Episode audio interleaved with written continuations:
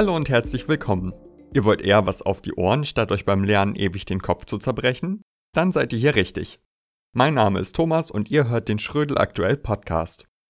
Wir liefern euch Hintergrundinfos zu aktuellen Themen in Politik, Geschichte und vielen weiteren Fächern. Kurz alles, was ihr wissen müsst, um mitreden zu können. Heute spreche ich mit Laura über ein Thema, das direkt an unsere letzte Episode anschließt. Hallo Laura. Hallo Thomas. Ja, das letzte Mal ging es um den Super-GAU in Fukushima und dessen Folgen für Mensch und Umwelt. Außerdem haben wir darüber gesprochen, dass einige Länder, darunter auch Deutschland, Konsequenzen aus dem Unglück gezogen haben und aus der Erzeugung von Atomkraftenergie sogar ausgestiegen sind. Stimmt. Allerdings sind seit dem Unfall in Fukushima eben auch zehn Jahre vergangen. Seitdem hat sich einiges getan und in letzter Zeit ist es sogar so, dass in den Medien wieder viel über das Thema Atomenergie gesprochen und geschrieben wird. Und darum soll es heute bei uns gehen. Welche Rolle spielt die Atomkraft heute? Und da kann man schon sagen, dass es so etwas wie eine Renaissance, also eine Wiederkehr der Atomkraft in den letzten Jahren gab. Und das liegt auch daran, dass uns ein anderes Thema immer mehr beschäftigt, der Klimawandel. Vor zehn Jahren haben die Menschen über dieses Problem noch gar nicht so intensiv nachgedacht, obwohl es den Klimawandel auch damals schon gab. Aber Hitzewellen und Extremwetter haben vielen Menschen vor Augen geführt, dass es nun wirklich höchste Zeit ist, den Klimawandel zu stoppen oder ihn zumindest abzuschwächen. Jetzt sieht es so aus. Es wird heute immer mehr Strom aus alternativen Energien gewonnen. Windenergie, Sonnenenergie, Wasserkraftwerke. Aber diese Energieformen sind abhängig vom Wetter und auch noch nicht wirksam genug, um uns komplett mit Strom zu versorgen. Hm, okay, ich sehe schon. Wir sind also weiter auf die klassischen Energieformen angewiesen. Aber es gab doch auch schon vorher nicht nur Atomkraft, sondern auch Strom aus anderen Energiequellen. Aber der Punkt ist, Atomenergie ist in Anführungszeichen sauberer als Kohlestrom.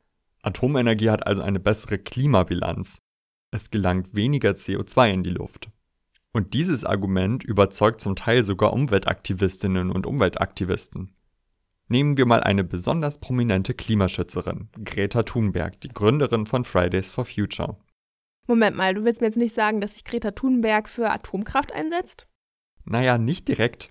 Thunberg hat 2019 in einem Post auf Facebook geschrieben, dass sie zwar keine Freundin der Atomkraft sei, aber sie hat auch gemeint, dass Kernkraft einen Teil dazu beitragen kann, dass wir klimaneutralen Strom produzieren. Und mit dieser Meinung steht sie nicht alleine da. Auch der Weltklimarat denkt über Kernkraftwerke nach, wenn es darum geht, Szenarien für die Zukunft zu entwickeln. Und in China und Indien werden schon neue Atomkraftwerke gebaut. Frankreich hat gerade entschieden, seine Kraftwerke länger am Netz zu lassen, und sogar Joe Biden, der neue US-Präsident, denkt über Atomkraft nach.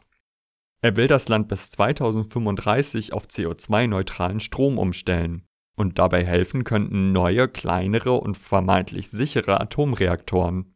Hm, halt, stopp, da muss ich jetzt mal kurz einhaken. Ich habe nämlich auch davon gelesen, dass es in den USA die Idee gibt, solche Mini-Atomkraftwerke zu produzieren, die so klein sind, dass man sie sogar von einem Ort an den anderen transportieren kann. Aber das Problem ist doch, solche Kraftwerke gibt es ja noch gar nicht. Also wie genau sie funktionieren können, muss erst noch erforscht werden. Und das ist das eine. Und zum anderen, wenn wir über normale Kernkraftwerke in Anführungszeichen reden, dann muss man auch dazu sagen, es dauert so im Schnitt 15 Jahre, bis ein neuer Reaktor fertig gebaut ist, sofern alles klappt. In Frankreich zum Beispiel wird gerade aktuell immer noch an einem Kernkraftwerk gearbeitet, das eigentlich schon längst fertig sein sollte. Gegen diesen Flop ist der BER, also der neue Berliner Flughafen, gar nichts. Und davon abgesehen kann in 15 Jahren schon eine Menge passieren. Ja, da hast du total recht. Und es gibt auch Expertinnen und Experten, die sagen, lasst uns lieber mal das Geld in die Weiterentwicklung alternativer Energien stecken, die es ja schon gibt, anstatt neue Reaktoren zu beauftragen. Trotzdem bleibt das Problem der Erderwärmung.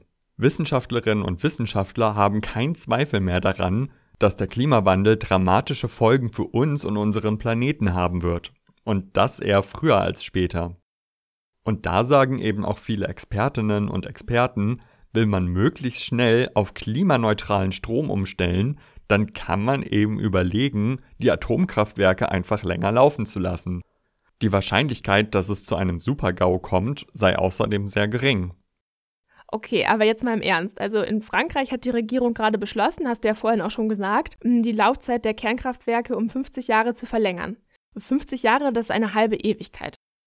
Außerdem diese Idee, dass die Angst vor dem Klimakollaps die Angst vor der Kernkraft schlägt. Also, ich weiß nicht. Ich meine, es muss doch auch noch irgendwie einen anderen Ausweg aus diesem Dilemma geben.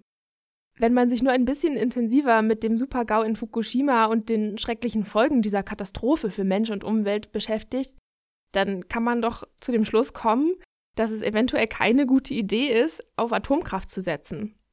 Es geht ja auch nicht nur darum, einen weiteren Supergau zu verhindern, sondern auch die Frage der Endlagerung. Ich komme zum Beispiel aus einer Stadt in der Nähe der Schachtanlage Asse 2, wo radioaktive Abfälle lagern. Und das hat mich schon immer beunruhigt. Das Problem ist vielleicht aber auch, dass die Gefahr, die von der Atomkraft ausgeht, nicht so richtig greifbar ist. Nehmen wir nochmal das Beispiel Fukushima. Laut offiziellen Angaben ist bislang nur ein einziger Mensch an der direkten Strahleneinwirkung gestorben. Allerdings sind in den Jahren nach dem Unfall viele Kinder und Jugendliche in der Region an Krebs erkrankt. Laut japanischen Medien sind bis heute ca. 1500 Menschen an den Folgen der Reaktorkatastrophe gestorben. In vielen Fällen lässt sich aber ein Zusammenhang auch nicht klar belegen. Die Spätfolgen zeigen sich sowieso oft erst Jahrzehnte später. Das zeigt zum Beispiel auch die Katastrophe von Tschernobyl.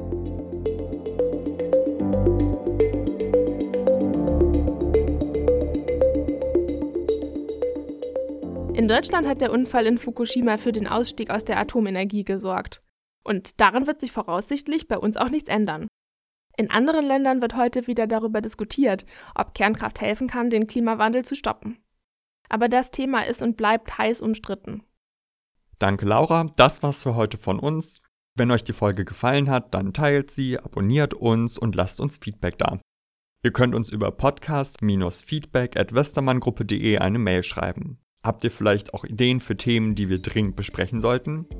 Ich freue mich jedenfalls schon auf eure Nachrichten. Macht's gut. Tschüss. Tschüss.